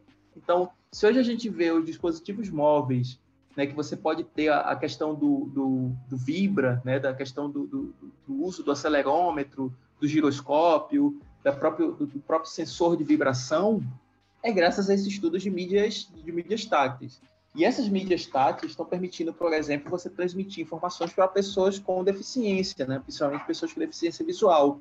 Você vê hoje é, a gente conversou até agora cada vez mais sobre o aspecto visual, quanto que isso é importante para você trazer dados, para você trazer comunicação, o próprio termo visualização, né, vem né, dessa coisa da visão. Mas para quem não tem isso, como é que você vai né, transmitir esse tipo de dados, esse tipo de informação, né? Como é que você vai transmitir uma visualização de dados para esse esse leitor que tem é, deficiência visual? Então, dentro dessa área da Haptic Media Studies, né, tem uma, uma certa é, distinção, né, uma certa interesse também de pesquisadores de criar o que chamar de Haptic Data Visualization. É meio que um, um oxímoro, né, um paradoxo. Como é que você vai criar uma visualização áptica, né, uma visualização para não ver, é uma para quem não pode ver. Então, é uma coisa que eu tenho conversado até com o meu orientador, que é um, um um professor lá da Espanha, da Universidade Politécnica da Espanha, de Madrid, eu estou tentando uma bolsa de pós-doutorado para lá, que é isso, né? Tem criado assim o quanto quão paradoxo é isso e quão interessante também isso pode gerar. Então hoje você tem principalmente pesquisadores dessa área da ciência da computação que trabalham com a possibilidade da visualização áptica que seja você criando dispositivos, como por exemplo o joystick, né, que a pessoa pode pegar e a partir da vibração, né, da forma como aquilo ali vibra, criando uma sensação de textura ou criando uma sensação de, de, de, de, de uma coisa que seja que não tenha textura, que seja uma outra informação, né, como você pode criar isso, uma leitura de uma, de uma visualização a partir disso. Aí quando vibrar, ele diz uma coisa, quando não vibrar, diz outra. Mas, claro, isso também mesclando outros sensos, como, por exemplo, o ouvido. Né? Você, ao mesmo tempo, sentia a vibração e você ouvia aquela informação. E aí você tem, ah, isso é alto, isso é baixo. E aí você pode ouvir pelo, pelo, som, pelo um pin do som, por exemplo, uh, mais agudo, mais grave. Aí você pode ter essas mesclas de, de senso. Então, na verdade, é você trabalhar aquela informação usando outros sentidos que não só a visão. Né? Então, hoje você tem uma predominância da visão mas hoje você tem outros sentidos que você pode fazer isso. A título de exemplo, é, recentemente eu trabalhei numa disciplina, algo que acabou sendo similar a isso. É, a disciplina, na verdade, não era sobre interfaces ou, ou áptica, nada disso, era, era relacionada a design e inovação. Né? E aí, duas equipes, na verdade, fizeram, uma, fizeram trabalhos similares de pulseiras que deveriam estar né, uma, na verdade, nasceu como pulseira, mas acabou sendo um bracelete. E a outra ficou sendo pulseira mesmo. E, uma, e elas funcionavam a partir de vibrações. Então, a ideia é que uma vibração, uma, uma pulseira era para identificar cores e era para ser usada por daltônicos. Então, ela ia, ia ser útil para fazer é, escolhas de frutas, verduras, coisas assim.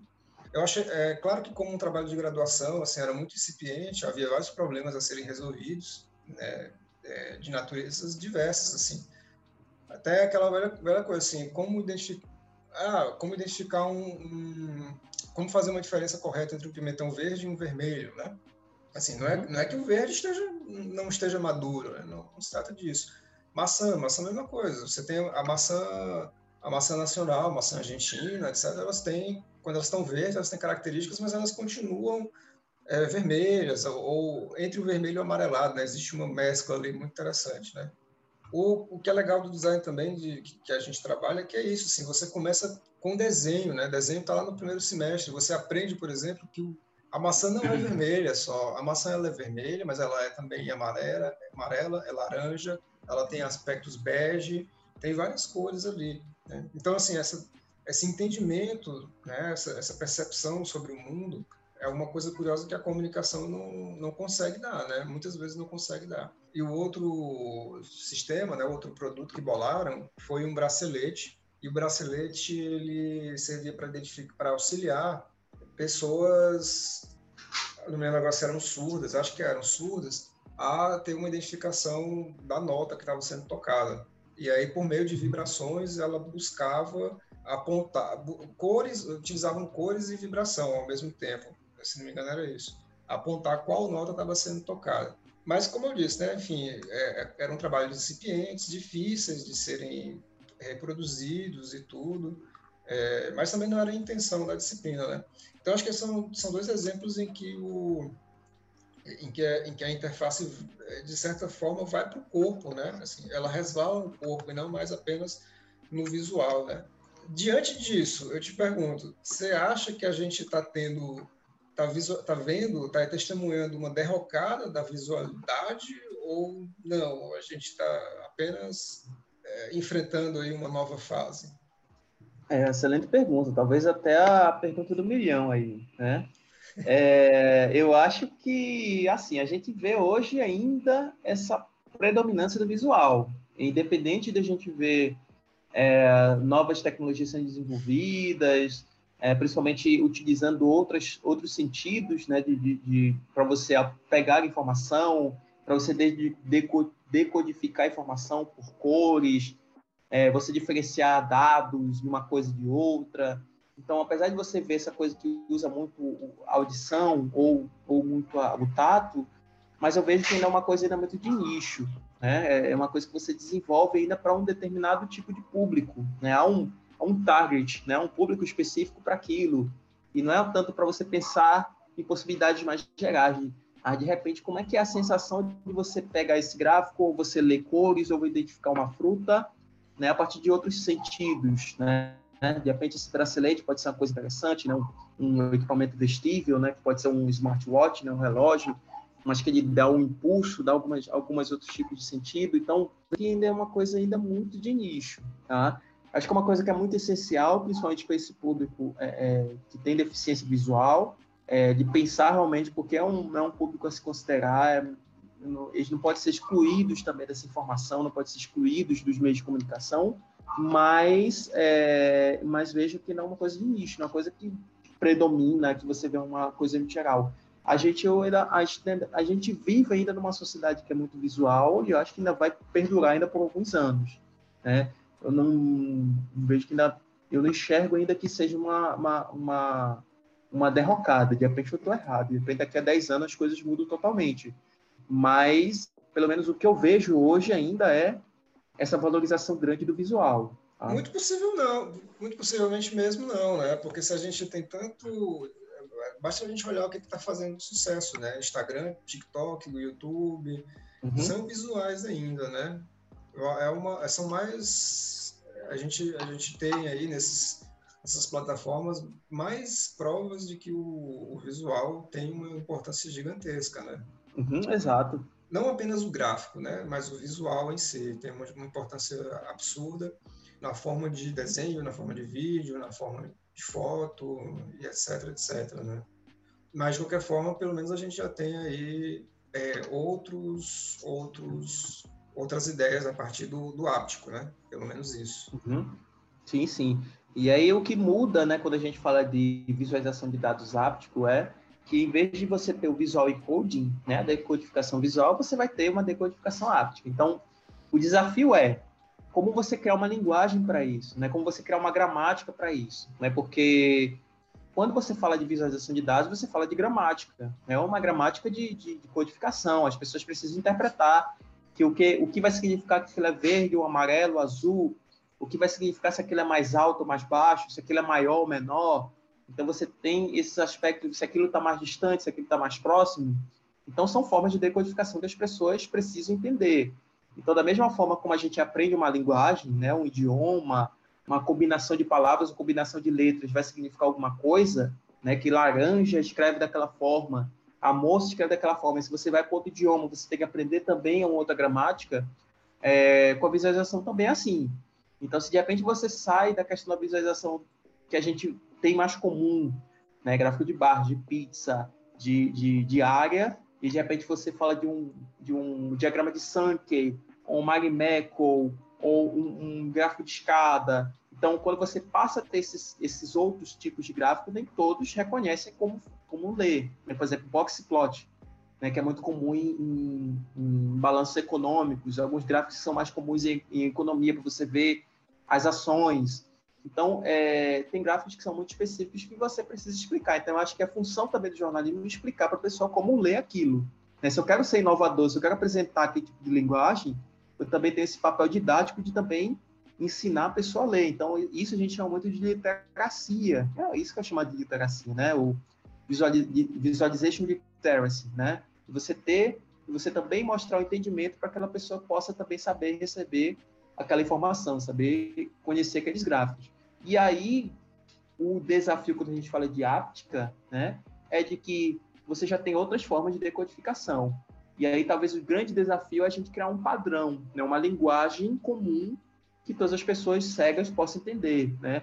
Tal qual o Braille, né, que você tem aquela combinação de pontos, né, de, de, de, de, camadas que tem ali de pontos, né? Talvez a necessidade seja de criar, porque quando você abre realmente, você faz uma revisão desses padrões, de, desses designers de mídia áptica, você vai ver várias e várias outras soluções, padrões, dispositivos, né, formas de você decodificar aquela informação, mas você não vê um, uma padronização nisso. Então, por isso que é cada vez mais necessário você ter ou estudar realmente o que funciona e o que não funciona. Controle. Fazer esse, realmente esse, tra esse trabalho de estadarte de ver o que é mais fácil e o que é mais difícil. Controle pelo olho é áptico? É, de certa forma, sim, né? Eu, não, eu não saberia te, te dar com mais exatidão se isso é possível, né? Mas acho que sim. Tecnicamente acho que, é. Talvez sim. Tecnicamente é. Ah, pois é. Os, os, Sensor, né? O, é, as câmeras, elas, elas sabem identificar, né? Quando a gente está de olho aberto ou olho fechado. Por exemplo, o iPhone mesmo, né? Ele, ele, ele verifica se você está olhando para a câmera ou não, né? Para né? evitar da pessoa desbloquear quando a outra está dormindo, né? Então existe essa identificação. Ou, é, o, eye tracking, né? Aquela, aquela. O eye é, tracking exatamente, também. É uma, é. é. Quando eu falei nesse você sentido. Vê o movimento dos olhos. Isso é. Quando eu falei nesse sentido, é mais no sentido assim de você utilizar, por exemplo, o sentido dos olhos, o que, o que é difícil, de certa forma, nem, nem sempre a gente tem controle efetivo né, sobre é, o movimento dos olhos. Tem pessoas que, que têm problemas mecânicos mesmo, né? O, o olho não, não tem um controle 100% é, firme, digamos assim. Mas a gente mesmo assim está olhando, tem muitas informações, tem, um, tem, tem uns links que você colocou aqui, tem as informações do, do outro, do programa que está gravando aqui do lado e tal, enfim, é muita coisa para controlar. Então você tem essa, essa possibilidade de jogar o olho para diversos lados, que eu já vi, eu acho que eu já vi coisas nesse sentido, e tem o controle sobre o piscar, né? O simples uhum. piscar uhum. uma vez ou piscar duas vezes, né? É como, sei lá, a gente pode fazer uma analogia aqui ao clique simples e ao clique duplo, né? De repente. Então sim. é mais ou menos nesse sentido, né? Tecnicamente eu acho que existe a viabilidade, sim. O difícil é você, uhum. você criar significação em cima disso, né? Operacionalizar uma interface a partir disso e tudo mais. E aí é novamente a coisa da literacia. Se você cria isso, você tem que ensinar para a pessoa e as pessoas elas precisam aprender, elas precisam aprender que é isso, né? Que, um, que uma piscada é isso, que duas faz aquilo, se você vira para o lado é uma coisa, se você vira para o outro lado é outra.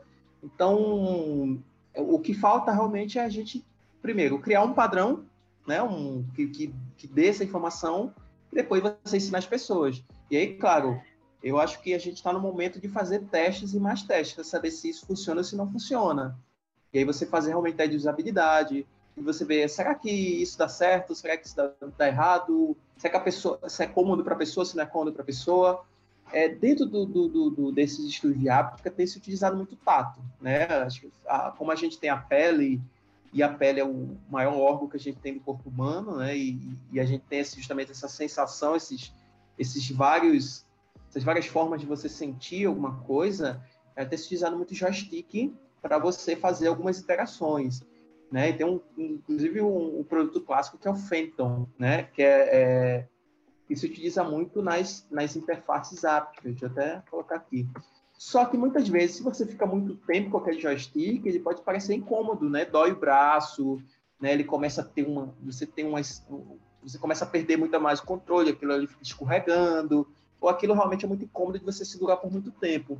Então, está pensando realmente em outras formas de você ter essa interação. O bracelete pode ser uma forma interessante. De repente, um óculos pode ser uma forma interessante de você fazer pela, pela, pela visão. É, se pensar realmente em outras formas de manter essa interação. Eu acho que talvez é o grande desafio que a gente está tendo é, nessa área de áptica, né? de criar uma linguagem e uma linguagem que funcione para todos, né? que funcione ou para a maioria. Mas vem cá, eu te perguntei sobre isso, mas eu, eu não lembro se a gente se, se, a gente conversou sobre a definição de áptica.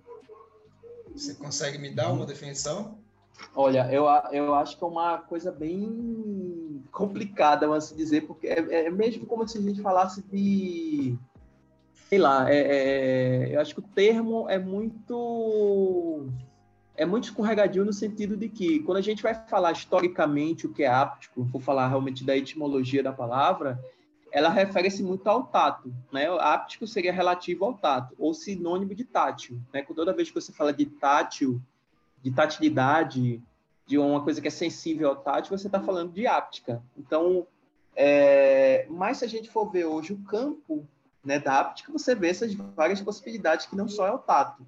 Né? Muitas vezes você tem a visão, né? no caso você tem a visão que é a óptica, né? você tem o auditivo que é a acústica, e aí muitas vezes quando você considera realmente a ótica e a acústica, você também pode falar de áptico. Então, você muitas vezes pode falar de uma, de uma tecnologia, de um dispositivo que é áptico acústico, áptico óptico. Então, muitas vezes, você realmente sentir ou falar que realmente algo que é para o visual, que é algo que para auditivo, também vai ser uma, uma questão áptica. Então, é, o áptico ele parece ter se abrido muito para isso, né? Para essa, é, como se fosse realmente ser a ciência do, do toque, da, da simula, de simular pressão, de simular textura, vibração e outras e qualquer sensações de, é, que sejam biológicas para dar uma determinada informação ao que seja o, o, tátil, ao que seja tocado.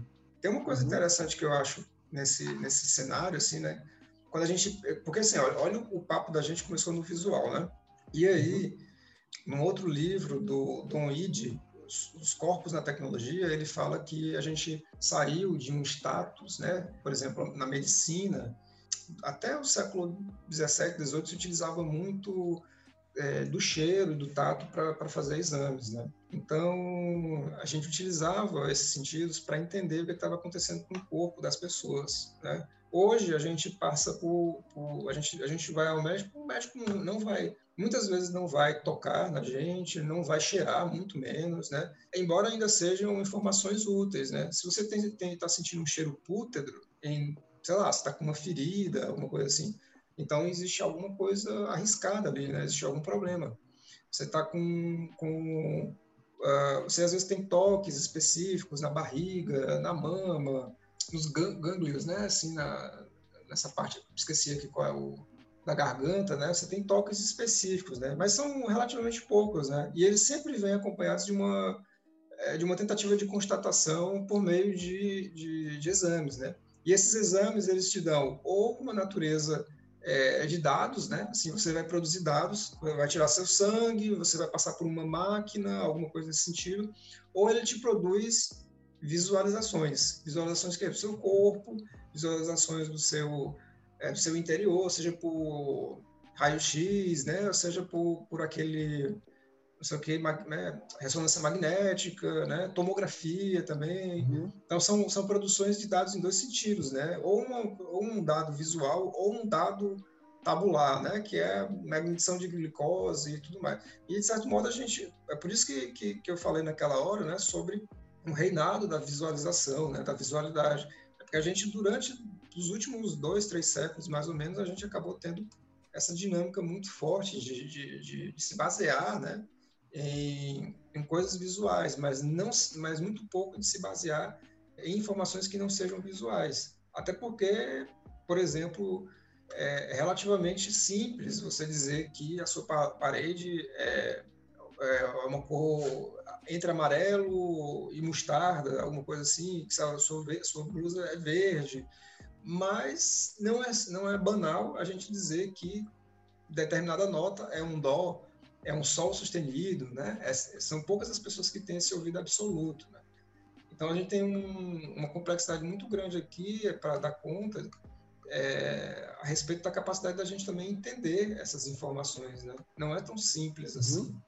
É, exatamente, né? Estou bem de acordo assim com o que você falou. É... Que realmente não é muito simples você trazer, você traduzir isso também para outros sentidos, né? Acho que cada vez mais o desafio da, dessa área da áptica está sendo nisso, né? Como é que eu vou transformar essa informação visual em algo tátil? É, como é que eu vou dar sinal para aquele leitor para que seja, né, é, é, é, é para dar aquela determinada informação. Então, eu acho que é justamente esse grande ponto, né, esse grande desafio que a gente está vendo da, desses dois, de, de, desse, o grande desafio dessa área da áptica, né? E eu acho que os dispositivos móveis, né, o celular principalmente, é o que mais está trazendo para a gente essas, essas, corporificando ou traduzindo realmente essas, essas qualificações. Né? Antes a gente não tinha uma ferramenta que fosse o Vibra, né, que a gente tivesse. Hoje a gente já está tão acostumado com isso. Agora a gente já está vendo celulares que têm sensores da, da visão, né, de você desbloquear o celular, por exemplo, no caso do iPhone, é, e, e, que depois está sendo incorporado em outros e outros dispositivos. Então, acho que cada vez mais a áptica está sendo essa, essa, essa ferramenta importante e que já está na palma das mãos da gente.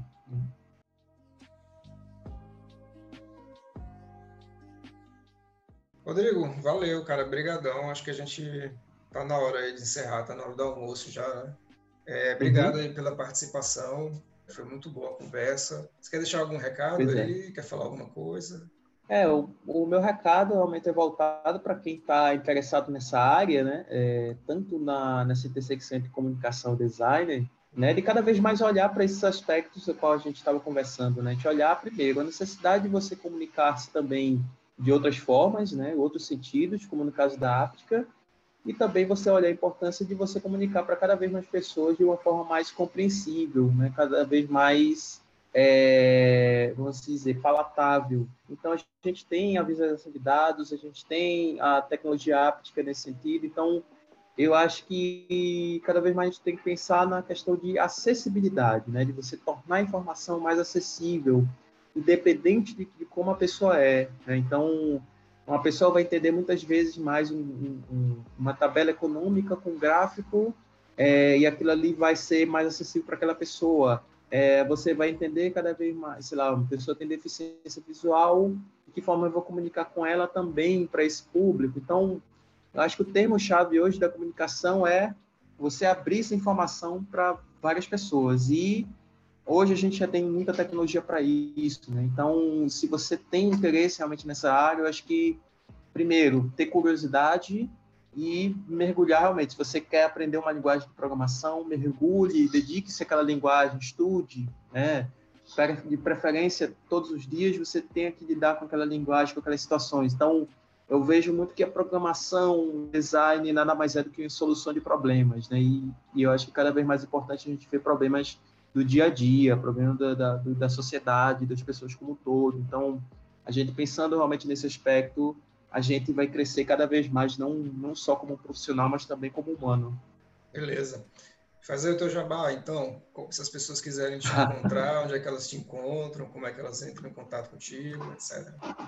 Gente, é, os nossos encontros estão sendo quinzenais, né? Se realmente você tem interesse, até aproveitando realmente esse período remoto, que a gente tem essa possibilidade de conversar pela internet, é, a gente está fazendo reuniões às sextas pela manhã, né, de 15 em 15 dias.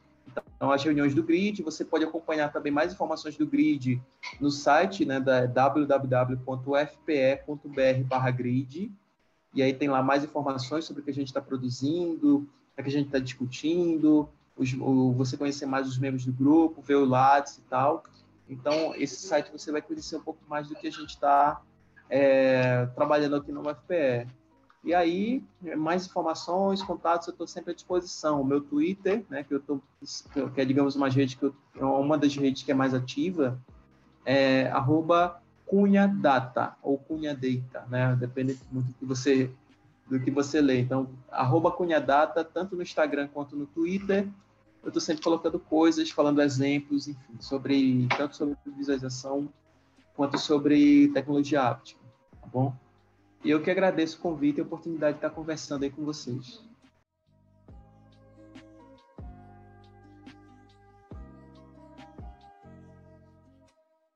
Eu sou o professor Paulo Vitor Souza e esse é o podcast Sociedade, Cultura e Tecnologia, projeto de extensão do curso de Design Digital da Universidade Federal do Ceará, Campus Quixadá, e que conta com o apoio da Pró-Reitoria de Extensão da UFC. Também estamos no Twitter, no Instagram, com o usuário PodSCT, as iniciais do projeto. E se você quiser conversar conosco, pode nos procurar nas redes sociais ou mandar um e-mail para paulo.victor.ufc.br.